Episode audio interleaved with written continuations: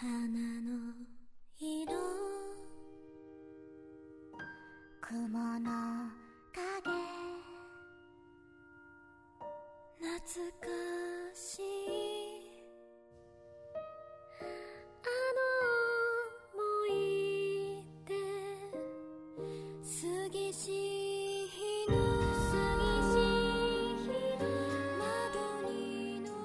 Sejam bem-vindos ao Chá de Trovão dos episódios 2 e 3 de Wonder Egg. Eu sou o Thunder e eu ainda tô com o queixo caído com esses dois episódios maravilhosos, cara. Eu sou o Rafa e é assim que se cria personagem babaca. Eu sou o Igor e é assim que você faz uma direção do anime que conta mais que o roteiro. Aqui é o Maurício e seres humanos têm nuances. Maravilhoso. E o que mais tem em Wonder Egg são nuances, cara. É... Daria pra pegar, tipo, time a time aqui do episódio e falando como cada cena quer evocar um sentimento, quer evocar é, algum contexto, algum texto, quer invocar algum significado, sentido, ou como aquela cena é, maximiza percepções de personagem, de mundo e de nuances que não estão sendo ditas, mas estão sendo sentidas. E isso cada vez está se tornando uma ferramenta que o Wonder Egg sabe utilizar para dizer o que ele quer em todos os momentos. Sempre tem conotações muito muito corretas quando eles querem fazer certas cenas e quando eles precisam trabalhar coisas como é, momentos, né? Você tem momentos em Wonder Egg que são super importantes, principalmente para você ter a percepção da Ai, que é uma personagem que vive momentos distintos e são momentos que são incríveis por serem distintos, porque ela tem é, uma personalidade que muda, né? Ou pelo menos que ela aflora em determinados momentos, dependendo do momento que ela está, dependendo da situação que ela está. No segundo episódio, que a gente tem ela é, tentando se conectar mais com a Neiro, é, a gente tem ju- justamente isso. É muito legal quando logo no episódio a gente tem ela tentando se conectar, sabe? Fazendo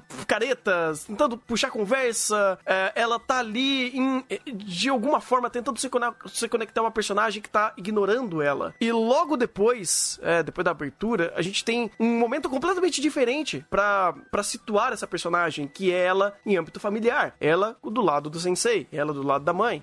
Ela que é completamente oposto o que estava fazendo até então. Então é, é muito bacana como é, o Wonder Egg sabe priorizar esses momentos e fazer essa personagem ter certas nuances e certas ações que condizem com esses momentos, tornando ela uma personagem extremamente orgânica e com ah, várias eh, várias percepções de momento, várias ações dentro dessas, dessas percepções e, e torna cada vez mais rico tanto o personagem quanto o contexto que ela vive. Eu gosto demais disso, cara, como, como isso eh, dá essas, essas alternâncias de momento onde o Wonder Egg sabe trabalhar momentos mais eh, alegres, até mais pesados, né? Se pegar episódio 2 e 3 como um todo, é, é- é um episódio cheio de momentos que emulam e evocam sentimentos completamente distintos. E ah, dentro das próprias cenas você já tem bastante nuances além das, das nuances entre cenas. Porque na própria cena da Neiro com a, com a Ai, você consegue pegar muito da dinâmica que as duas é, começam a ter uma com a outra e de formas diferentes. A Neiro começando não querendo conversar, a, a própria Ai tendo muita dificuldade para tentar é, chegar a um bom assunto. E aí o, o assunto começa a dar uma fluida, mas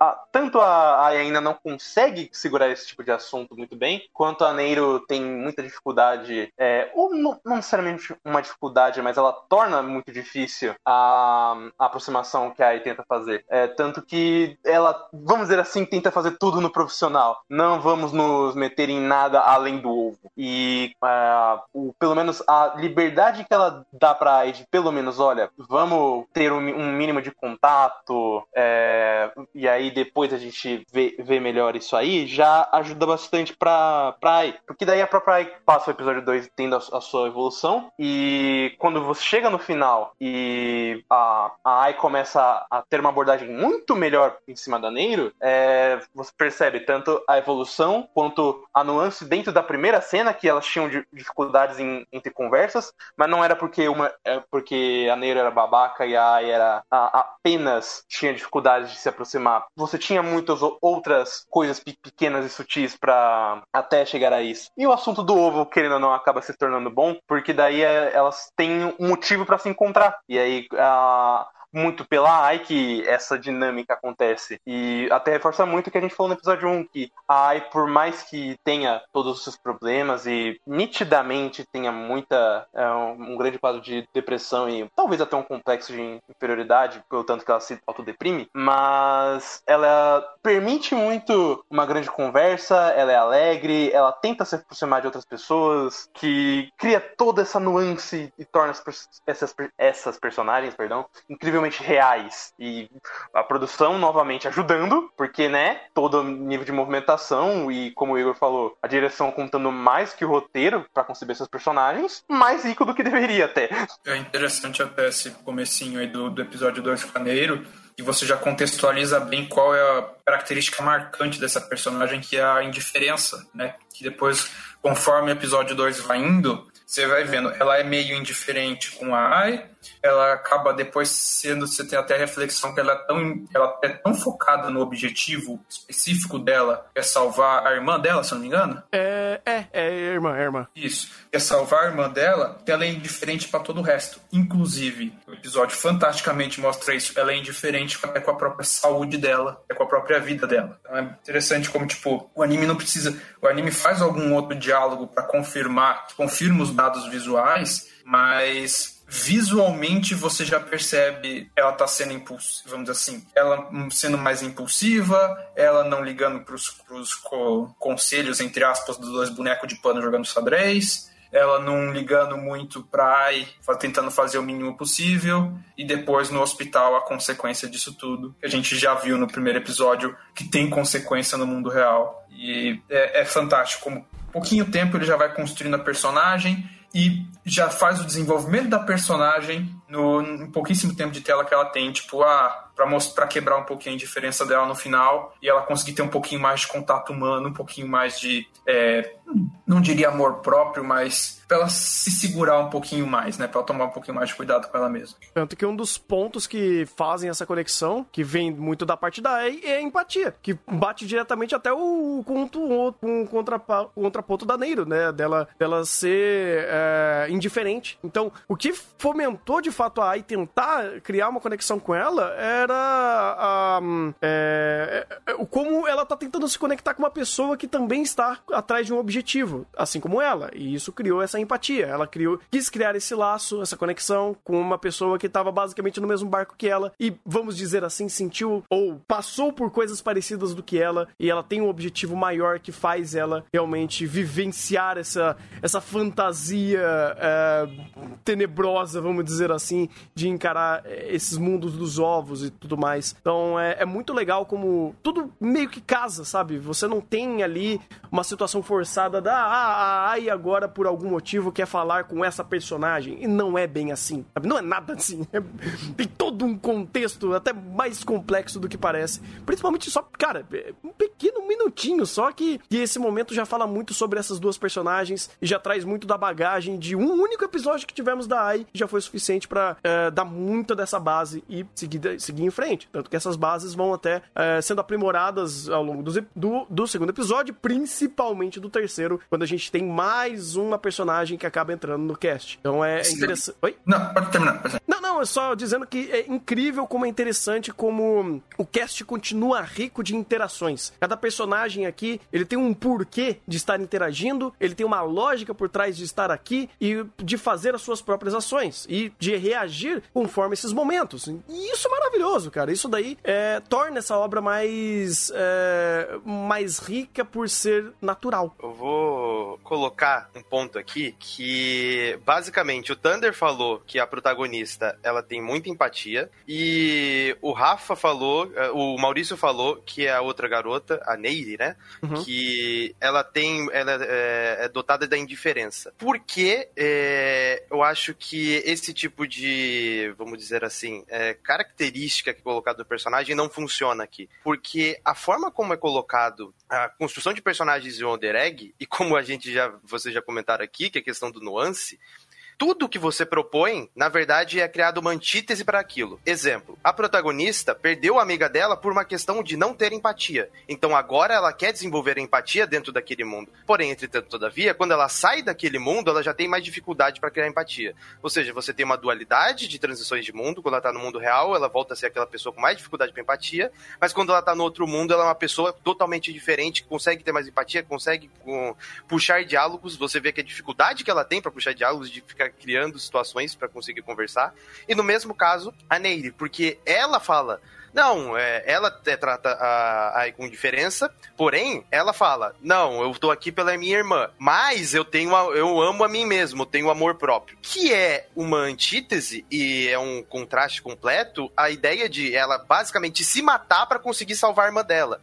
Então, a, a ideia que o Underegg tem de construir é um, o texto fala uma coisa e o personagem agindo fala outra coisa, e os dois se batem e você fala, não tá fazendo muito sentido, mas eu entendo porque é aquele ponto dos nuances. O personagem falou uma coisa, mas na verdade, dentro dele, é outra ideia, mas só que ele não aceitou e processou aquilo ainda. E o, tanto esses momentos de o personagem falando uma coisa e fazendo outra, como principalmente o personagem dentro do mundo real e fora do mundo real, já dá mais dessa base, já dá mais desse contexto pra segmentar essa situação. Então, cara, o texto é tão bom, a direção é tão boa que uma consegue falar uma coisa, outro fala outra coisa, e as duas estão complementando dentro de si, fazendo o desenvolvimento de personagem e possibilitando todos esses nuances. Porque se não fosse esse trabalho de direção e esse trabalho de roteiro, e a forma como os dois conseguem concatenar entre si, criando antíteses, a gente não teria todos os nuances que a gente teve. De fato, inclusive esse acho que talvez seja um dos pontos mais brilhantes de Wonder Egg.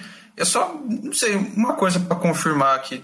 Eu não sei se foi só impressão minha, mas é, essa questão da, da protagonista ai, é, não ter empatia pela amiga que morreu, eu acho que, não sei se eu entendi errado, mas na minha percepção era o contrário, por ela ter muita empatia, por, no sentido de conseguir tomar as dores dela, ela não conseguia agir para, vamos dizer assim, ela sofria o que a amiga sofria, mas ela não conseguia se botar contra aquilo, ela não conseguia dar o passo além de sentir e ajudar a amiga. E ela se culpa por isso. Ela não se culpa por não ter empatia, por ser indiferente com, a, com relação à amiga. Que eu entendi, ela se culpa por não conseguir agir. Mas o, o que até deixa, não sei, que eu, que eu vejo nos primeiros episódios, que para mim ficou até, não sei, para mim era claro, é que o, o principal trauma dela, digamos assim, era a questão de ela tinha a percepção de boa parte do que a amiga sofria, mas ela não conseguia agir, mas ela tinha sim bastante empatia. Tanto é que você vê no primeiro episódio que ela tem sim um, um- um certo trauma com bullying contra tal provavelmente ela, quando ela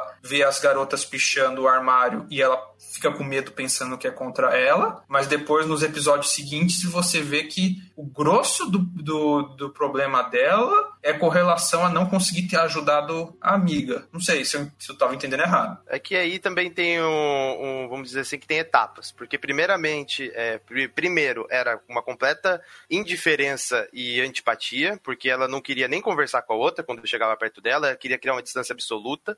Aí depois ela começou a criar empatia, mas ela não conseguia ser, ser proativa. Então, vamos dizer assim, é, é complicado porque dentro desses nuances, até termos de uma até nomenclatura é complicado, porque aqui tem mais coisas e tem mais etapas, por assim dizer. Mas é, começou com uma, com uma beirando uma antipatia e depois, é até característico de Rico Mori, né? É, essa, essa característica de ser antissocial, querer se afastar de todo mundo.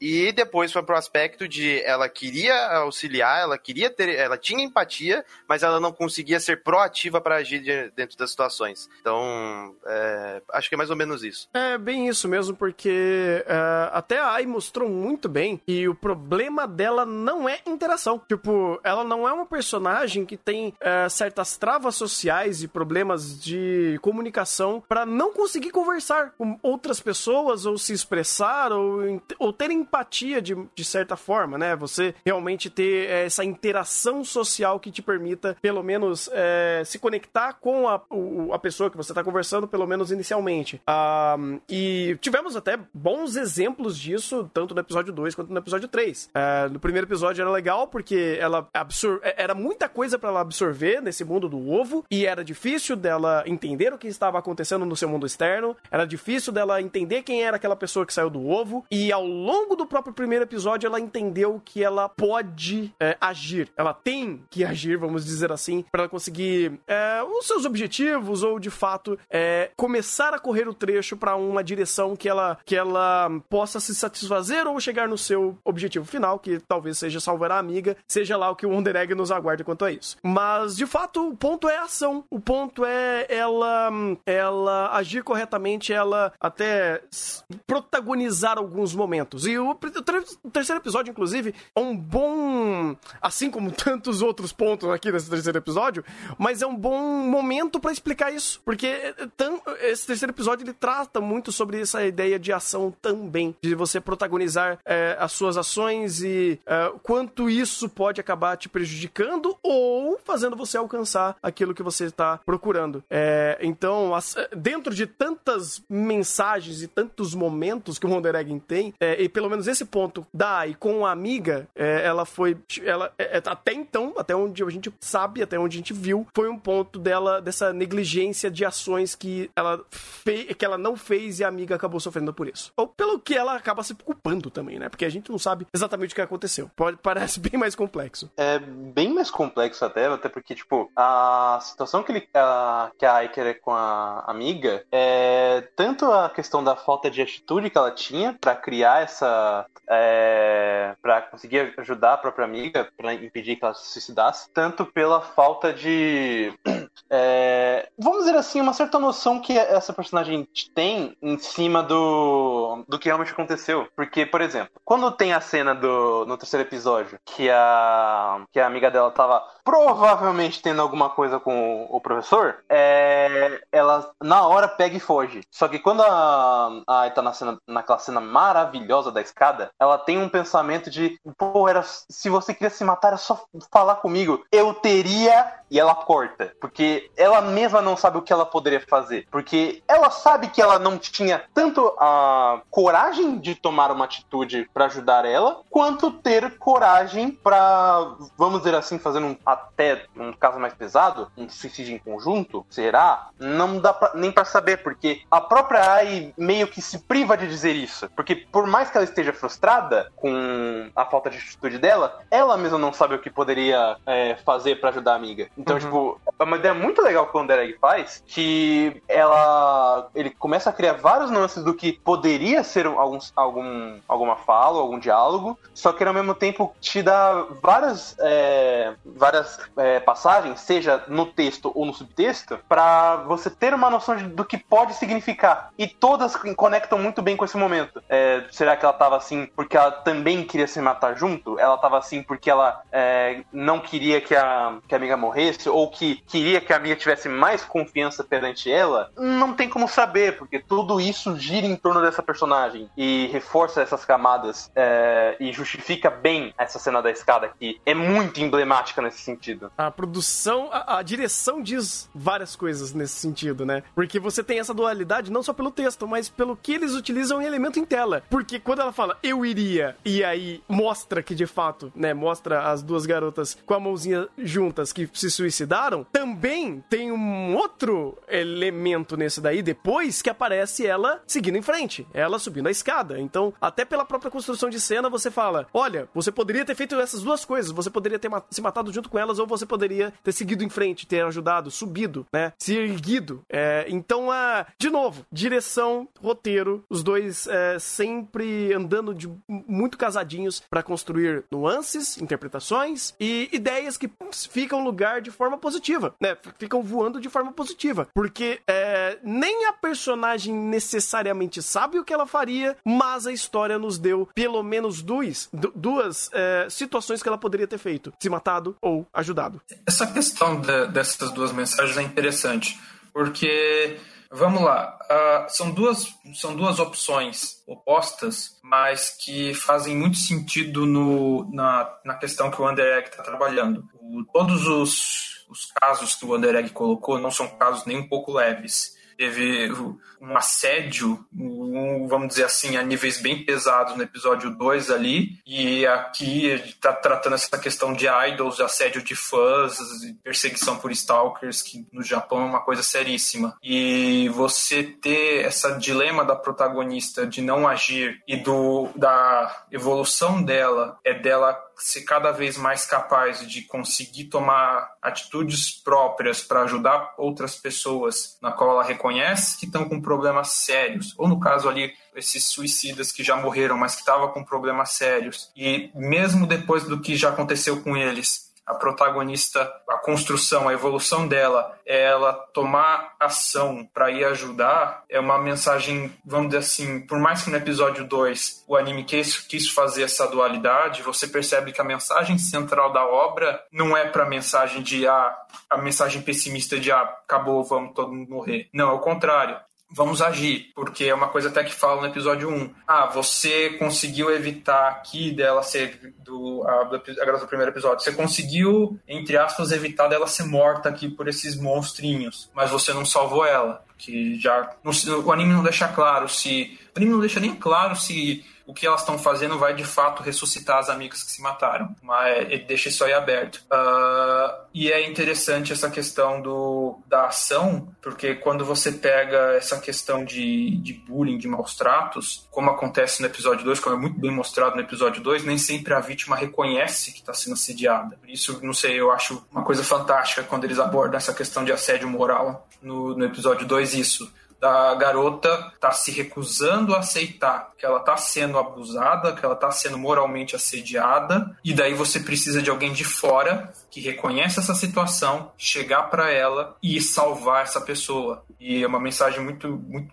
boa que o Anderek tá tendo de se você está reconhecendo casos de assédio, casos de bullying, haja para evitar que tragédias maiores aconteçam. E, e fora faz, e ele faz tudo isso construindo toda uma série de complexidades em personagens. Então, como o próprio Igor falou, você, por mais que você tenha algum arquétipo mais recorrente de alguns, que eu falei da da ser empatia, da outra garota do episódio 2 ela ser mais indiferente, você ter situações de contraponto a tudo isso, que tornam esses personagens mais humanos. E você mostra que, bem, por mais que o anime tenha essa mensagem positiva de vamos ajudar, ele também mostra a situação não é simples. E ela e cada um é cada um, cada caso é um caso e até no caso que você tem uma, uma pessoa que aparentemente está cometendo os abusos, né, como a gente tem no episódio 3, nem sempre a situação é dela ser uma vilã completa. Até ela tem nuances, até ela pode estar tá sofrendo, se remoendo por essas ações que ela cometeu. É fantástico. É, eu acho que isso é até. Desculpa te cortar, não, é, não, tipo, tipo, é muito reforçado até pela própria Rika no episódio 3. Porque eles fazem um negócio muito legal com ela, que eles constroem toda essa personagem baseado justamente em como ela é uma tremenda de uma escrota. Aí, só que aí eles começam a, a criar pequenas nuances para mostrar como ela é uma personagem é, alegre, divertida, que dá para se conectar com, é, com as pessoas facilmente e que a forma como ela cresceu, até pelo próprio pai e tal, então, eu não sei até que ponto o fato de que ela se entrou para a indústria de muito jovem influencia nisso também, mas isso começa a criar é, o, a justificativa dessa personagem ser tão babaca, só que ao mesmo tempo criam-se nuances, porque ela não, ela não, ela sabe de tudo que ela fez, ela tem muita culpa, ela se corta, ela tá fazendo isso por mais que ela sempre fale, ah, é para salvar minha carteirinha, essa carteira gorda e oleosa que tá sempre comigo. É, você pega no flashback e, e, como ela descreve a, a própria a, a própria TM, eu acho que é o nome dela, é, você percebe que ela tá muito angustiada e com muita, com muita culpa pela forma como tanto ela tratou a coitada quanto a, acabou fazendo o que ela, o que ela fez. Então, é, é uma ideia muito legal de Under Egg de tipo, construir a, a, a empatia dessa personagem através da antipatia. Porque todo o, te o texto dela tá dizendo simplesmente ela é uma escrota do caralho, eu quero muito bater na Rika. Em compensação, toda a direção e, e subtexto começam a envolver essa história e fala: pera, não é apenas uma personagem personagem conveniente. É, como o Maurício falou, ela é um ser humano, ela tem muitas nuances. Dá pra gente é, construir ela além do que a- apenas a babaquice e até o, o maniqueísmo que a gente tanto fala que um personagem extremamente unilateral, que não é o caso da Rika. Ela é muito complexa dentro do que ela quer trabalhar em cima da, dessa antipatia. E direção trabalhando um monte de coisa no subtexto, né? Porque ela cortou os punhos e a arma dela é um estilete. Não foi um antebraço ou ela cortou mais coisas? Porque eu lembro que mostrou o antebraço dela cortado. É, eu devia anatomia. Deu de entender. Não, não, é porque pode ser também. Pode ser também. Ela pode ter cortado, tipo, vários lugares do, do corpo. Né? Não é Sim, nem comum, não é sabemos. nem comum isso. Mas é por isso que eu falei, tipo, a única coisa que eu lembro que ele mostraram foi o antebraço. Mas, enfim, desculpa, é só o ponto. Não, é, é- é interessante como, tipo, de novo, detalhes que o Underegg vai, vai tratando e, e isso daí vai. Nem, por exemplo, a, a arma que derrotou o boss da- do episódio 2 ter sido o laço, ah, o negocinho de laço da garota que estava sendo assediada. né? Tipo, você tem um baita simbolismo disso, do, do- da coisa que ela gostava de fazer, mas era totalmente assediada por causa disso. É, no, no final é o que ajuda a, a amiga dela que ela fez a salvar ela. Tipo, todos esses simbolismos que a direção consegue fazer, se aproveitando desse mundo maluco que eles estão, e que até o momento, por mais que tenha poucas regras, está sendo bastante coerente e bastante bem feito. Eu vou puxar um aspecto que vale pra, pra- basicamente para todos os episódios, mas esse episódio 3 ele se destaca mais porque, querendo ou não, a Kawaii-chan ela pega muito da cena e ela é muito excêntrica. Ela, ela sempre que aparece em cena, ela é muito expressiva. Então, querendo ou não, é, fica mais evidente o trabalho do Yuki no- Yonomori, Yonemori, que foi o diretor e foi o storyboard do episódio. E a caracterização dela me lembra muito da Rika de Gridman, que ele trabalhou como Key Animation lá. E, inclusive, as obras que ele trabalhou, meu Deus do céu, né? O cara tem Tolkien Rambu, Gridman, Saikano, Ride Your Wave, se eu não me engano, o filme do Yuasa, né? O Mob Psycho, o Funnel Amu, Gra- Fate Grand Order, Carol Tuesday fazendo abertura. Então, cara, o, o quanto que o cara tem de currículo é realmente dá respaldo pro que a gente viu nesse episódio, porque o que a gente viu em caracterização de personagem foi incrível o trabalho do storyboard de direção desse episódio, porque o tanto que ele conseguiu contar, é, principalmente por ações da personagem, porque enquanto o texto estava reverberando algo mais assim antipático, você na direção tava você pela direção e pela montagem de cena, você tava vendo ela extremamente alegre e ah, extravagante no meio das cenas, agindo como se fosse do grupo, como se já tivesse inteirada. E esse tipo de atitude é aquela tipo de atitude, olha, eu não acredito que vou parafrasear isso, mas eu vou, que Jacuchará trabalha e tenta trabalhar, né, e coloca como perspectiva de, ah, essa pessoa é aquela pessoa que é legal, que é protagonista do anime, coisas do gênero, né? Dentro daquela perspectiva, ou protagonista do jogo, no caso de Jacuchará, né? Mas aqui ele consegue trazer esse tipo de aspecto, porque todo esse trabalho que tem em torno dela, dela ser sempre é, muito ativa, muito expressiva em primeiro plano, é aquela pílula de empatia quase que inerente. Porque não, você olha pra ela você não sente antipatia por conta de como ela age, que ela está extremamente feliz, e você começa a passar pano, por assim dizer, pelo texto que tem. Então, é, é, foi uma briga tão intrínseca entre a direção criando empatia pela expressividade dela em primeiro plano, com o texto dela sendo extremamente egoísta, egocêntrica, prepotente, o caramba 4, que você ficava naquela situação de tipo, eu tenho empatia, mas não tenho empatia, eu tenho empatia, mas não tenho empatia. E no final, além de criar o próprio nuance, que vai ser a palavra de Wonder Egg, né? Nuances, mas é também é um, um elemento muito importante para obras como Wonder Egg, que ele basicamente não tem tanto tempo assim para abordar é, os personagens. Ele precisa fazer isso sem mostrar um flashback. Então, tipo, quando ele vai mostrar um flashback, ele vai direto ao ponto. Todos os outros elementos que poderiam segmentar alguma outra complexidade do personagem são apresentados de maneira mais simples por questão da direção. E quando eu falo simples, eu falo no quesito de como é apresentado visualmente. Mas é, o contexto pode ser extremamente pesado, como foi.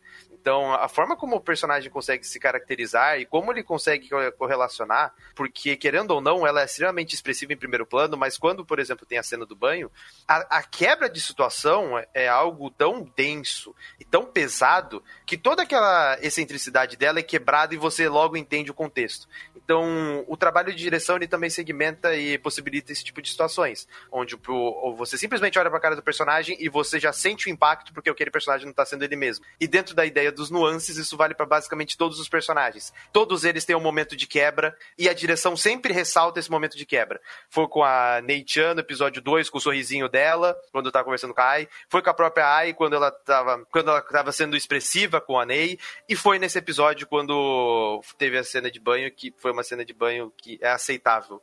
Entenda como quiser. Dados os padrões da indústria, isso foi aceitável. Caraca, não precisava, cara. Não precisava. Parece todo mundo tomando banho. Eu entendo, eu entendo que, né? O... É o contexto reflexivo do banho, né? Obviamente. Não, eu sei, eu sei, eu sei. Eu, eu, eu, eu, entendi.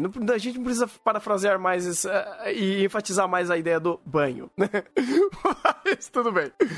É, e eu acho incrível, cara, como tudo isso ele é fomentado não só por nós, mas eu amo o Wonder Egg porque isso também entra em âmbito de personagem, cara. Isso importa pros personagens. A atitude positiva e negativa, as questões que criam ou, ou destroem empatia, ou as conversas que temos aqui, elas são muito cirúrgicas, cara. Quando um, a Ai tava falando sobre a Kawaii uh, com, a ne com a é incrível, é incrível. Tipo, são poucos textos, né? Enquanto você, você tem dois textos acontecendo aqui, vamos dizer assim, as ações dos personagens e o, as mensagens rolando na tela. E são coisas que estão se, com, se complementando. É, principalmente ela limpando a bagunça que tá fazendo ali, então tendo uma, uma reação àquela, toda, àquela situação, é, o entendimento dela sobre essas atitudes mais complicadas que a, que a Kawaii tá, está tendo, uh, e como isso vai se montando para você criar essa empatia, antipatia, ou essa percepção em geral dessa personagem, que tem bons, é, boas ações, más ações, e é uma personagem complexa, né? Porque não é apenas nós como espectadores, mas é os personagens também tentando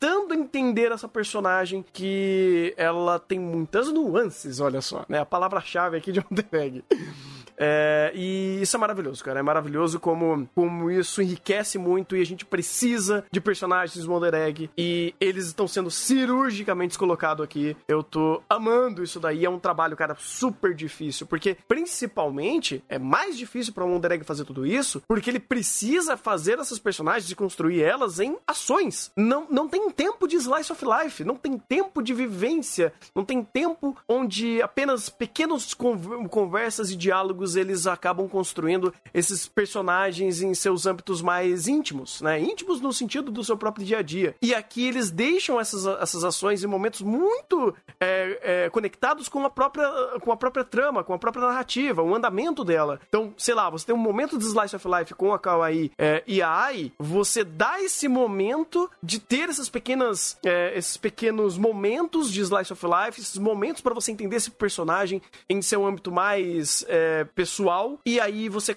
conecta isso daqui com a narrativa andando, porque é, tem essa, essa ideia das duas interagindo até chegar de fato elas entrarem no mundo do ovo e se conect... e, e, e contracenarem com as duas que acabaram se matando por causa da, da idol que elas amavam. Então, é muito difícil, sabe? Parece que o Wonder Egg tá com um contador ali estourando no, no, no, na próprio, no próprio tempo do episódio, onde as coisas precisam acontecer e não tem tempo, né? Não tem tempo porque a obra ela não para pra contar com mais calma certas coisas. E só que tudo que ele conta em âmbito mais acelerado é tão assertivo e tão bem é, dosado, principalmente nos seus tempos de, de cena, de tela, que você não sente esse tempo acelerado, essas coisas rápidas acontecerem, porque ela tem o tempo correto para você ter a percepção tanto da cena, quanto do momento do personagem, quanto da ação acontecendo é, quando existe o conflito, principalmente do mundo do ovo. Então é, é, cara, é cirúrgico, é cirúrgico como esse contador funciona aqui. É, porque também. A, a, se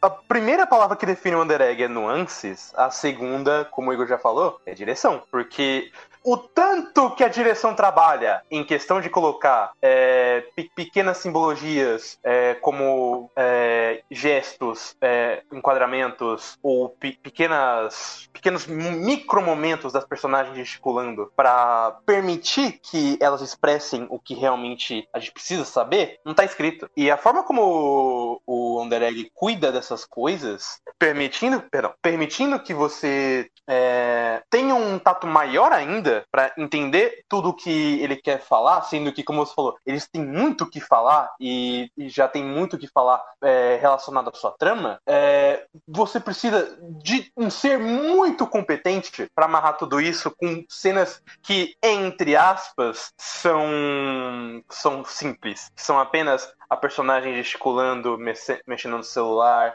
olhando pra alguma coisa. Tudo isso diz alguma coisa. Tudo isso é, é extremamente rico e bem embasado em cima de Wonder Egg. É um dos grandes motivos que esse anime é tão rico.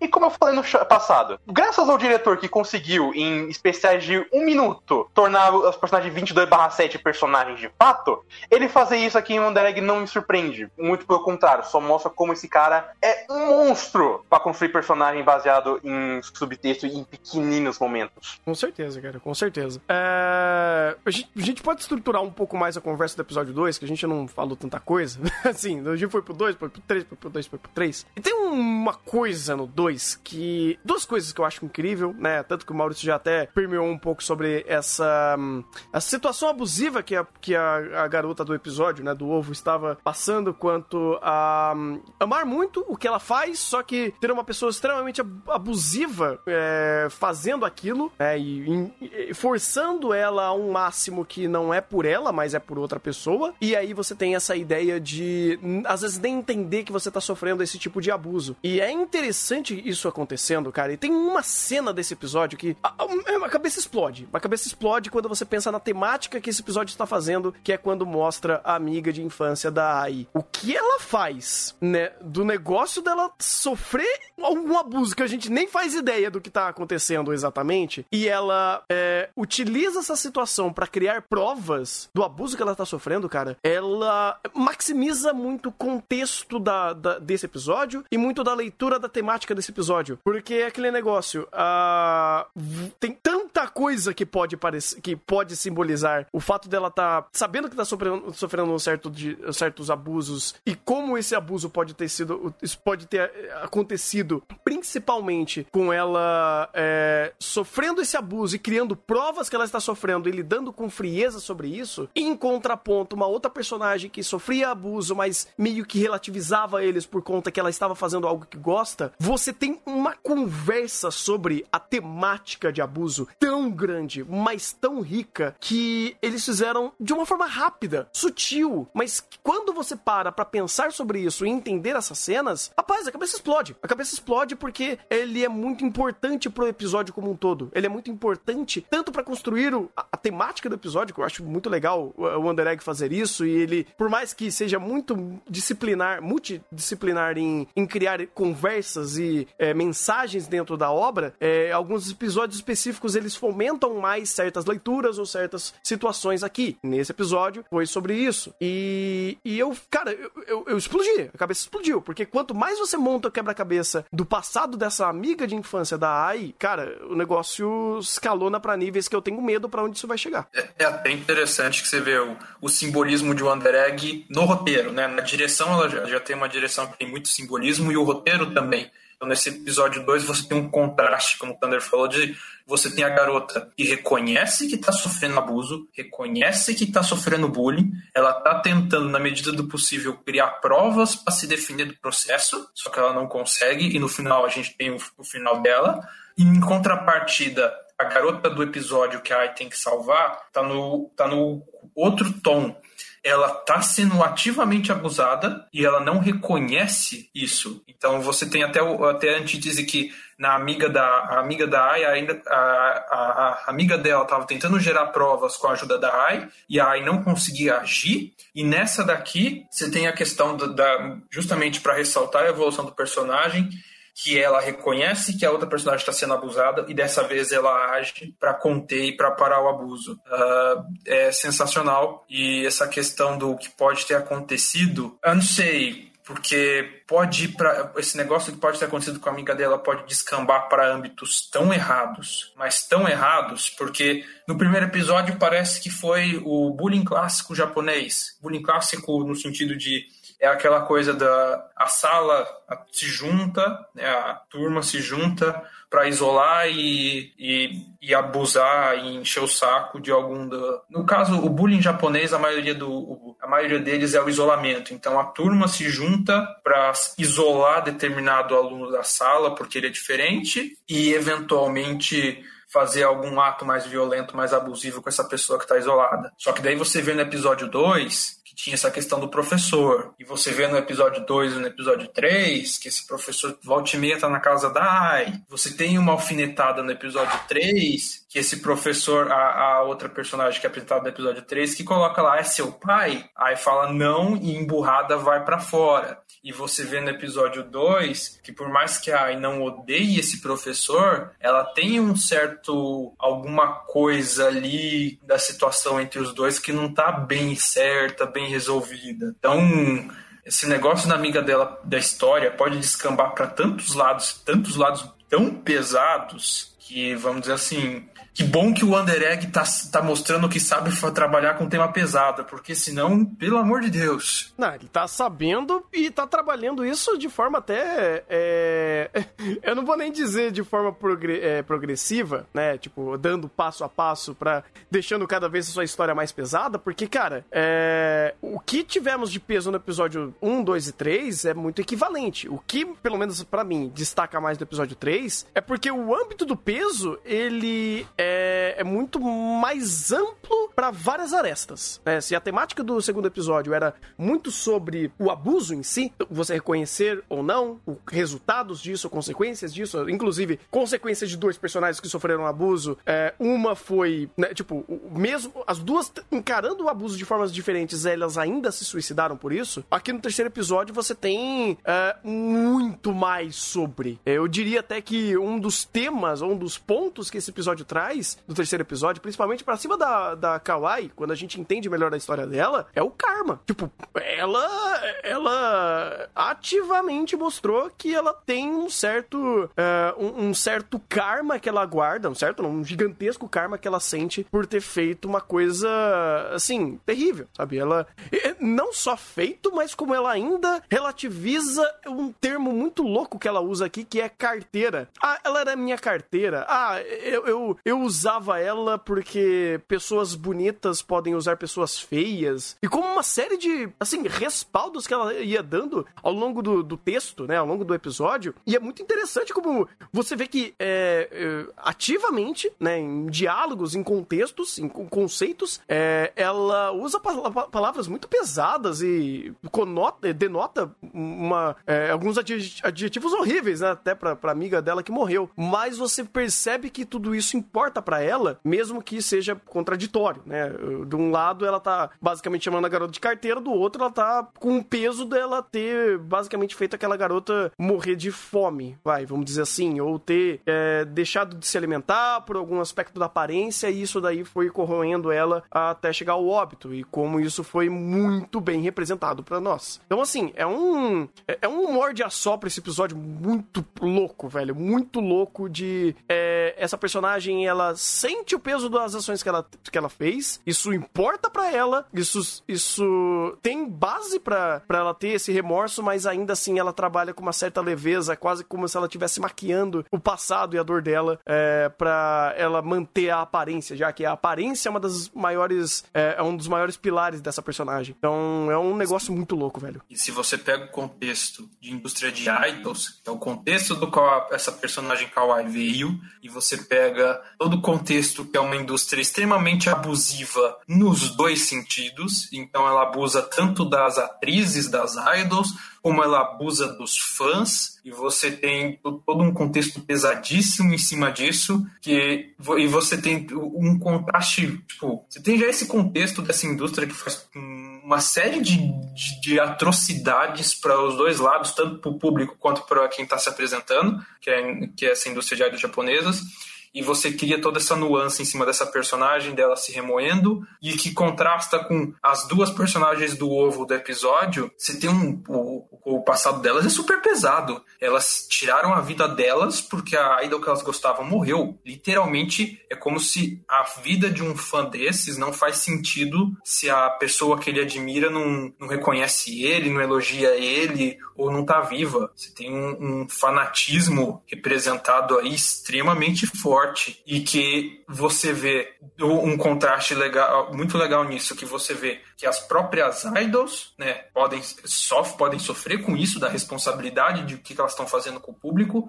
Você vê que é um público que normalmente ele é alegre, as duas garotas fugindo dos monstros a gente foi as duas, as duas garotas de ovo aí, são as que menos têm complexidade de personagem, elas são só basicamente conceitos até o momento, mas são conceitos que mostram a garota genérica de anime, alegre e tudo mais, com um passado super pesado, e daí você joga mais ainda que o boss desse mundo dessa, dessa rodada dos ovos é a fã que ela é tão fervorosa, mas tão fervorosa que a, ela começa a literalmente abusar e a oprimir os outros fãs porque ela quer ser acima de tudo. Então você tem, ao mesmo tempo que o aspecto personagem consegue se focar muito, personagem não, porque a obra, que o anime, consegue se focar muito nos aspectos individuais e psicológicos desses personagens que estão mais em foco e mostrar todas consequências de quem recebe o assédio, quem comete o assédio está ciente disso e também sofre disso, mas tem dificuldades para se expressar. Quando você pega o contexto da indústria de entretenimento japonesa, você tem um up que torna tudo ainda mais mais pesado e uma, uma crítica assim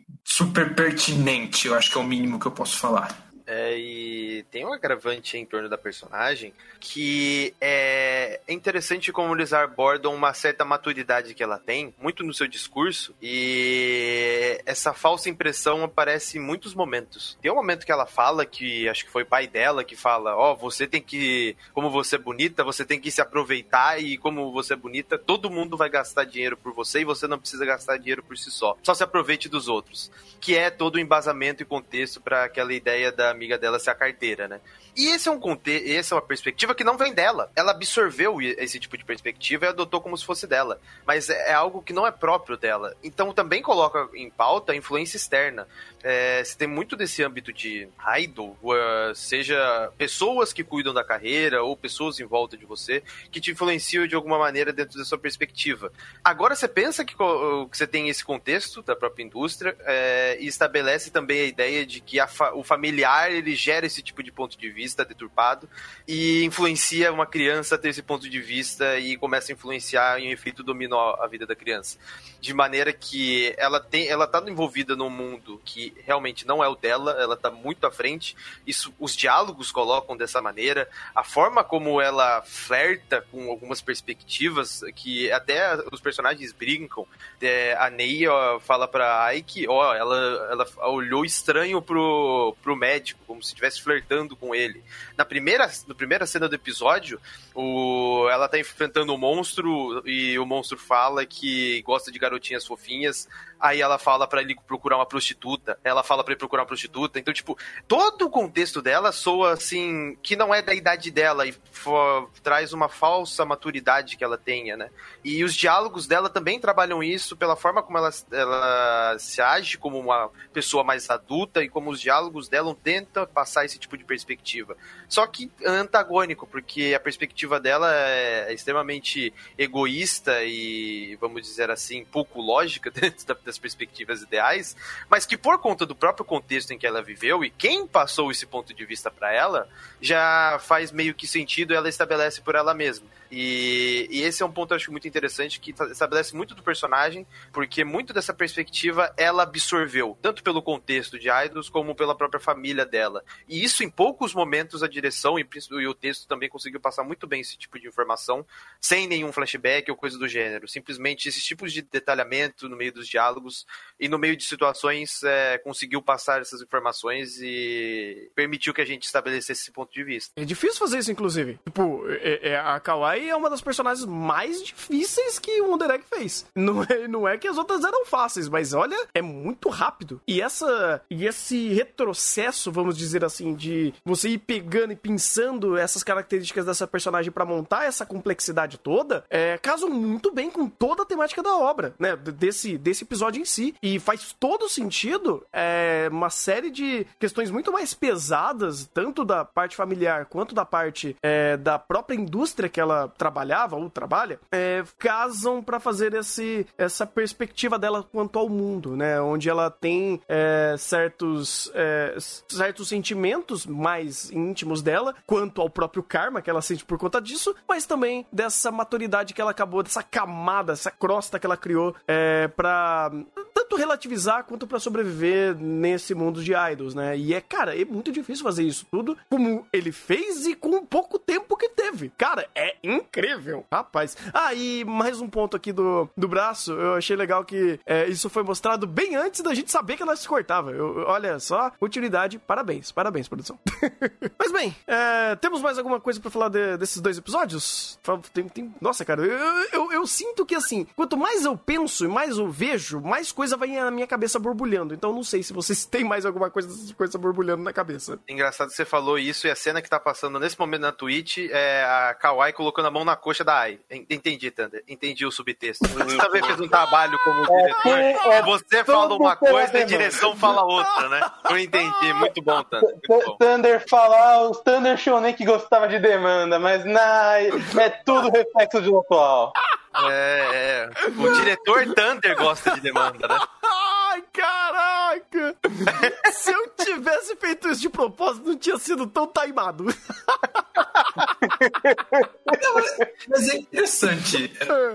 É interessante, já que pegou esse negócio aí, pra- já que trouxe essa cena, é interessante esse, ter essa cena num episódio que fala sobre a indústria de idols, num episódio que começa com. Isso, que é, isso inclusive, é um ponto interessante. Todos os bosses relevantes até agora foram sempre mulheres. Até quando está tratando de indústria de idols, onde você tem um público masculino muito maior e muito mais problemático, o boss que foi trazido aqui para foco principal do episódio é uma mulher. Apesar de que no início desse episódio, você teve um boss homem rapidamente derrotado pela Kawaii e com a, a- a- o foco dele de que ele gosta de garotas fofas e você tem a Kawaii julgando a Ai, ah, se ela pode entrar na, na se tornar uma idol justamente por caracteres físicos. Não é se ela ela não quer saber se ela canta, ela quer saber suas coxas são bonitas, você pode virar uma idol, você pode talvez ser uma idol substituta. Então, de novo, é, é que se for para esmiuçar nesse nível de detalhes, a gente começa, a gente volta do episódio 1 e faz um podcast de 5 horas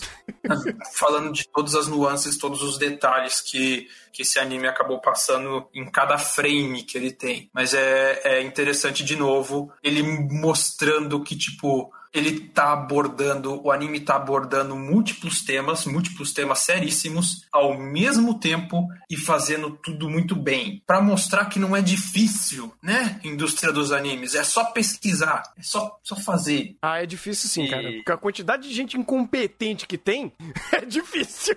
A quantidade, a quantidade de animes que coloca o trauma no personagem e resolve com ele passando no cavalo é foda, viu? E, e tem mais um agravante no que o Maurício falou, porque não é como se ele mantivesse, primeiro, a mesma dinâmica, e segundo, a mesma perspectiva, e terceiro, a, a mesma proposta nas situações. Porque, por exemplo, na- no final do episódio 3, quando aparece ah, aquela velha que, ah, eu amo não sei o que, e eu vou tomar pra mim, eu sou a fã número um, é um viés completamente cômico. E é complicado esse tipo de situação, porque você tem o contexto da amiga, da, da carteira, que, que. Culpa da personagem que me deu a abertura pra eu falar. Mas é da carteira, aí você tem o contexto, que já tem esse contexto pré-estabelecido que é pesado. Você tem o contexto das duas que se, suicid- se suicidaram porque a, a, que quem era fã também morreu. Então você já tem esse agravante no meio da situação. E quando aparece esse terceiro elemento, fala- é um elemento que é muito mais. é tratado de maneira muito mais cômica. Tanto que a dinâmica da Ai e da Kawaii em lidar com ela é fazer piada da cara dela. Mas o contexto por si só é pesado. E mesmo com do mesmo fazendo a piada, o contexto pesado ainda tá lá, porque a situação ela é apresentada de maneira diferente, porque você tem um contexto de ação, de batalha, da, da situação, mas é inerentemente o contexto tá lá. E a obra sabe fazer isso em muitos momentos, porque, por exemplo, o episódio 2 também teve esse aspecto de ter uma conversa muito séria enquanto estava rolando pancadaria na tela. Uma pancadaria muito bem animada e coreografada, diga-se de passagem. Mas é. E essa batalha por si só, muito desses momentos é. Ela soa muito mais. É, tem momentos muito mais de montagem é, extravagantes do que necessariamente de, necessariamente de passar uma mensagem. O, essa do episódio 3, ela foi muito mais isso. É, a situação é muito mais é, uma batalha por si só do que realmente passar uma mensagem ou coisa do gênero. Porém, entretanto, todavia, a montagem ela consegue manter muito dessa tensão e dessa perspectiva. Então, mesmo tendo porradaria bem animada na tela e ela não ser inerentemente ligada àquele contexto, o contexto ainda está lá. Porque a obra consegue manter muito bem esse aspecto, porque, querendo ou não, é, entre os movimentos, entre as coreografias, a obra faz sempre questão de lembrar o contexto. Então, ela se utiliza de um gatilho para se lembrar daquele contexto e fazer a situação voltar. No episódio 2 foi o uso do artefato da, da amiga da, da garota que estava sofrendo bullying, e é que, que era aquele laço. Então, aquele laço voltou e conectou, e foi um elemento que trouxe o contexto que trouxe novamente para primeiro plano. É, e não só a questão da coreografia da situação, mas a, a, obra consegue interligar muito bem os dois. E consegue manter muito bem os dois, que é complicado, porque uma coisa é você trabalhar ação, outra coisa é você a, a trabalhar ação com um contexto temático, outra coisa é você trabalhar ação com um contexto temático com uma perspectiva diferente da, daquele contexto temático. Então, um contexto temático mais triste, é, mais trágico, e você trabalha em primeiro plano se utilizando de, de comédia e com esse contexto. Ou seja, são muitas coisas que precisam ser trabalhadas e correlacionadas que a obra consegue fazer e vai muito bem nesse aspecto. Acho que um exemplo disso é Mob. Mob faz coisas bem parecidas. Tipo, obviamente diferente, mas sei lá, para dar um outro exemplo aqui. É, Mob, Mob, Mob faz mesmo. Uhum. É que o, o Mob é. A catarse é mais iminente. Você Ah, sabe que vai sim. chegar. Sim, sim. Aqui eles brincam meio com isso, porque no meio da catarse você pode ter uma quebra mais cômica, com uma diferença de perspectiva. Também possibilidade das nuances de personagem, porque vamos dizer assim que o protagonista de Mob, Mob não é assim o mestre em nuance. Então- Nem é a proposta, inclusive. né? Exatamente. Então é Uhum. questão de contexto e também das possibilidades que podem ser criadas. Aqui, Wonder Egg, vamos dizer assim, que é um anime que, pela forma como ele se propõe e pela é, proposta da obra, ele é uma, vamos dizer assim, que a facilidade que você tem para ter esse tipo de perspectivas, esse tipo de construções diferenciadas é, cara, gigantesca. É um mundo de possibilidades. É que canaliza em personagem. Mob canalizava em contexto e texto, né? di- diretamente. E também são, são dois fatores diferentes, mas que ah, princípios parecidos e finalidades diferentes, mas é, é interessante também ver isso daqui e como funciona. A- até as próprias duas personagens que são utilizadas nesse, nesse episódio, que são as fãs, que elas até relativizam o fato de, de, de uma história ser é, pesada demais. E ela fala: Nossa, eu entendo a sua amiga que morreu desnutrida. Tipo, você, como assim? Sabe? É, é- é pesado, mas a caracterização delas e a forma que elas são colocadas aqui no contexto de comédia é, não é porque elas são alívio cômico, mas elas criam um contexto, uma leitura de comédia é, e cria essa, essa, essa, esse contraste, essa, esse, é, essa forma diferente de você absorver uma história pesada que não era óbvio pra você absorver de forma de comédia, mas elas vão lá e fazem a piadinha e dão é, é, aquele negócio, ele deixa mais presa- pesado pra quem percebe que aquela comédia tá meio que satirizando algo pesado. É uma vai, vamos dizer assim que eles fazem uma sátira aqui que não que seja uma sátira, mas a ideia de você fazer piada com coisa pesada e fazer piada com coisa pesada tornando ela mais pesada ainda. E elas funcionam perfeitamente em ser esse recurso e que bem, o episódio não acabou, né? A gente vai ter uma continuação no quarto episódio porque a Kawaii foi petrificada, o boss não foi morto, então tá- os dados estão sendo rolados aqui, as coisas estão acontecendo, então tem muito mais possibilidades que pode acontecer no próximo episódio. É, o que esses personagens fizeram é aquelas piadas de humor negro, pode talvez colocar assim, aquelas piadas de humor negro que, não- que conseguem fazer aquelas baita críticas ao mesmo tempo. Então Isso. você, você tá rindo e pensando, caraca, que droga. Que droga de situação é essa? É muito inteligente, inclusive, usar esses humor, esse tipo de humor quando você sabe usar. Porque o que mais acontece é é. extremamente difícil. É de muito difícil. É muito difícil, de fato. É, Bem, é isso então? Acho que é, né? Acho que- Acho que é isso. Ah, e só ressaltar Ah, E eu tava dando uma olhada aqui, e a quantidade de animadores, diretores de episódios, storyboards que trabalharam no, no Fate Bab Babilônia, cara, é muita gente. É de fato muita gente. Inclusive no, nesse último episódio, que o episódio 3, um, no Fate um deles também. Babilônia? É, Fate Grande Ordem. Tá, mas não entendi porque, qual o contexto do Wonder Egg nisso? Porque tem muita gente que trabalhou na staff que tá Ah, trabalhando aqui também. Tá, entendi. E isso explica muito do- da qualidade visual, porque, querendo ou não, aí o meu problema de Fate, é, o Babilônia em específico, é questão de roteiro, mas é, em termos de produção, principalmente storyboard das cenas, as batalhas são sensacionais. E, e é um ponto alto, principalmente para Under Egg, que aqui não é só é, questões de batalha, mas também todos os outros momentos. Então, quando a gente tem esse- esses nomes aqui trabalhando, a gente vê que não é, é para trazer desse episódio tem o Kerorira que é, vamos dizer assim é o nome que ele utiliza no Twitter o, o nome dele tá aqui tá como Kiyoki Hikuta que ele trabalhou também no, no Fate Babilônia e eu peguei aqui mais outros nomes também que também trabalharam no Fate Babilônia o próprio diretor o Yuki Onemori o diretor do episódio 3 o diretor do episódio 2 também trabalhou no Fate. Então a gente tem vamos pegar assim dos dois episódios dos dois, dois e três a gente tem bastante gente que trabalhou no Fate Babilônia e Fate Babilônia era muito bem visto, bem quisto por conta das batalhas. Aqui, além das batalhas, a gente tem muitos momentos de diálogos que a interpretação e em contexto em torno de personagem é excelente. A caracterização e movimentação corporal e também facial dos personagens é incrível. Então a gente vê que possibilitando é, esse tipo de contexto, você vê que as- os profissionais conseguem trabalhar também nesse âmbito, conseguem trazer muita coisa nesse âmbito que a gente não fez, a gente viu muito mais questão de porradaria, aqui a gente vê muitos outros aspectos por por questão de proposta e por questão que a obra consegue propiciar esse tipo de detalhamento, esse tipo de perspectiva. Ainda bem que não trouxeram roteirista de lá, hein? Ainda bem. É, então, se for roteirista de, que, de episódio, pode trazer até o Kodat, né? Porque o Kodat foi roteirista de episódio lá. Ai, não, não, não, tá bom, deixa só os animadores mesmo, tá ótimo.